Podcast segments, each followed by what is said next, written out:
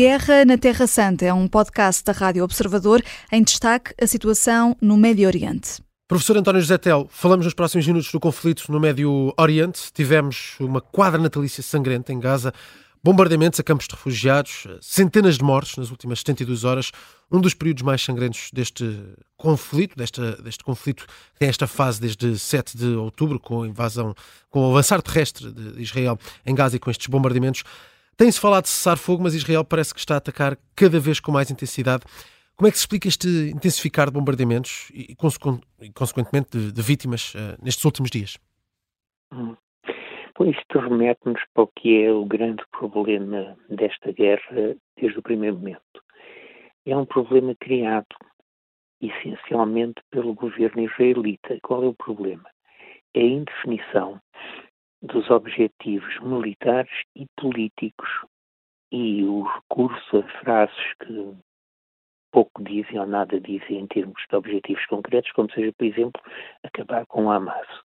Acabar com o Hamas fica sem se entender, mas acabar com o quê? Acabar com a capacidade militar do Hamas, acabar com o Hamas como movimento político, são coisas completamente diferentes.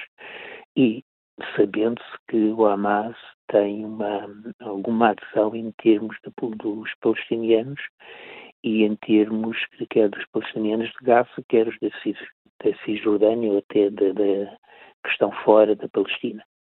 Portanto, há aqui uma indefinição que torna difícil, que é, na minha opinião é propositado por parte do governo israelita e que torna difícil uma avaliação concreta, concreta da manobra militar, porque as duas coisas se misturam na manobra militar. Agora, Israel tem de facto alguns problemas que temos que compreender. Um deles é que esta guerra está-se a prolongar muito para além do que é normal em Israel. É uma guerra que já leva quase três meses, isto é imenso para Israel. E é uma guerra em que, desses quase três meses, uma parte substancial é feita com uma mobilização significativa, cerca de 300 mil militares, homens e mulheres, por parte de Israel. Ora, Israel tem muita dificuldade em aguentar este esforço durante um período eh, muito mais longo. Isto é ruinoso para a economia de Israel. Consegue aguentar com uma ajuda financeira fundamentalmente americana, que aliás diga-se, normalmente não, não é conhecido, mas o próprio orçamento de defesa de Israel em períodos normais tem uma participação substancial financeira dos Estados Unidos. Portanto, em tempo de guerra, por maioria de razão. Isto para dizer o quê? Que é compreensível que Israel tenha grande urgência em terminar com a parte mais intensa da manobra militar. Aliás, neste momento foi anunciado que iria mudar o tipo, o tipo de presença em Gaza, que iria reduzir, nomeadamente, as tropas no terreno. Não é claro se essa redução é meramente uma deslocação de efetivos para outras zonas ou se haverá uma desmobilização parcial, pelo menos, e queria fazer um outro tipo de intervenção no terreno.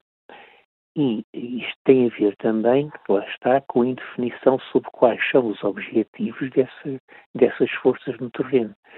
E quando e cada vez que o primeiro-ministro de Israel abre a boca, hum. nós ficamos ainda mais baralhados.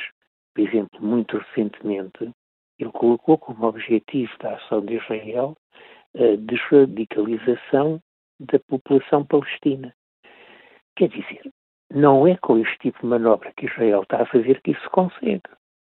Isso, isso conseguir-se se Israel tivesse a fazer uma ação de atrair a população civil palestina para, para a causa de uma conciliação futura, que é preciso apresentar um programa que seja minimamente consistente para essa conciliação futura e isso conjugado com uma ação militar dirigida contra o núcleo radical do Hamas.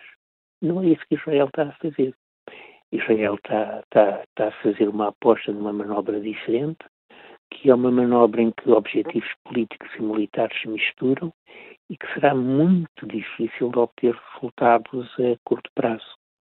Hum. Conjuga-se também com o que parece ser uma outra indefinição de Israel desde o primeiro momento, que se nota também em alguns discursos do, do seu primeiro-ministro, em que diretamente a situação em Gaza é ligada à situação na frente do Líbano, que já é de facto uma frente neste momento contra o Hezbollah e ainda recentemente com outras frentes que vieram a ser mencionadas por Israel como sendo frentes ativas e que os responsáveis israelitas, nomeadamente o Ministro da Defesa, falaram uhum. na frente da Cisjordânia também e falaram numa frente da Síria e falaram em várias outras, numa frente contra o Irão.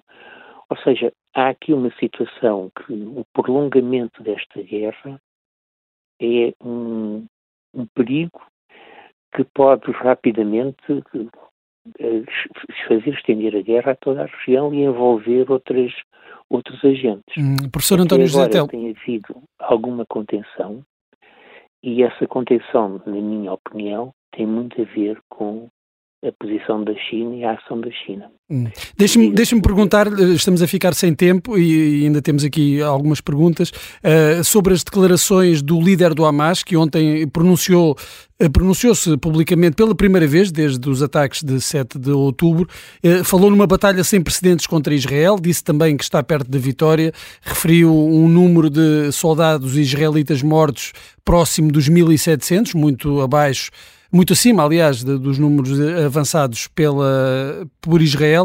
O que, o que é que retira das declarações de Yahya Sinwar, este líder do Hamas? É uma tentativa do, do grupo terrorista mostrar que continua forte, apesar dos constantes bombardeamentos israelitas? A manobra do Hamas, desde o primeiro momento, é uma manobra fundamentalmente política, em que a força militar é acessória e, embora haja alguma preocupação em preservar essa força militar, em termos, nomeadamente, da faixa de Gaza, claramente o Hamas tem mostrado que não tem qualquer preocupação em preservar a, a segurança da população civil palestiniana na, na, faixa de Gaza. Pelo contrário, faz parte da sua manobra política que uh, essa população civil seja massacrada de modo a obter um efeito de choque internacional e, a partir daí, conseguir os seus objetivos políticos. O projeto do Hamas, que no essencial até agora não se concretizou e tem falhado, era, eh, provocando este, este ataque de Israel, que iria, que iria provocar baixas civis muito significativas, criar uma tempestade moral internacional que, em primeiro lugar, alargasse a guerra a outras uh, regiões, nomeadamente à fronteira do Líbano, nomeadamente à Cisjordânia, nomeadamente à própria fronteira da Síria, trazendo a Síria e trazendo claramente o Irão para o conflito. Isto falhou, pelo menos até agora, e falhou de uma maneira muito clara. Provocar uma explosão internacional, nomeadamente na Europa, sobretudo na, nos países europeus que têm uma população uh, árabe ou islamizada mais numerosa, Sim. que um, condicionasse e atasse as mãos às movimentações dos governos europeus, e isto só muito parcialmente foi bem sucedido, em alguns casos, mais noutros menos, mas de facto não, também não, esse objetivo não foi atingido. E, e, finalmente um terceiro objetivo que era provocar uma, uma hum. explosão, uma intifada, uma nova intifada por parte da população palestiniana que causasse problemas a Israel e a juntasse uh, ao Hamas. Portanto, em larga medida, é uma estratégia de sacrifício, Sim. mas sacrifício consciente, ou seja, sacrifício da população de Gaza, que não foi consultada, mas que o governo, que a direção do Hamas está a sacrificar, da população, fundamentalmente da população civil, Sim. e mesmo sacrifício das próprias unidades militares em Gaza, que dificilmente se aguentam. Aliás, não são só do Hamas. Para terminar, professor, há, temos poucos segundos para terminar. Há pelo menos mais 15 grupos radicais uh, na zona de Gaza que estão ligados ao Hamas. Uhum. Portanto, no essencial, essa estratégia do Hamas não falhou, mas não foi conseguida até agora. Certo. certo. Tem, tem conseguido a, a ação internacional, principalmente dos Estados Unidos, e eu diria dos Estados Unidos e da China, tem conseguido conter essa estratégia do Hamas. A Guerra na Terra Santa é um podcast da Rádio Observador. Vai para o ar de segunda a sexta, depois do noticiário das nove e meia da manhã, e tem nova edição depois da síntese das quatro e meia da tarde. Está sempre disponível em podcast.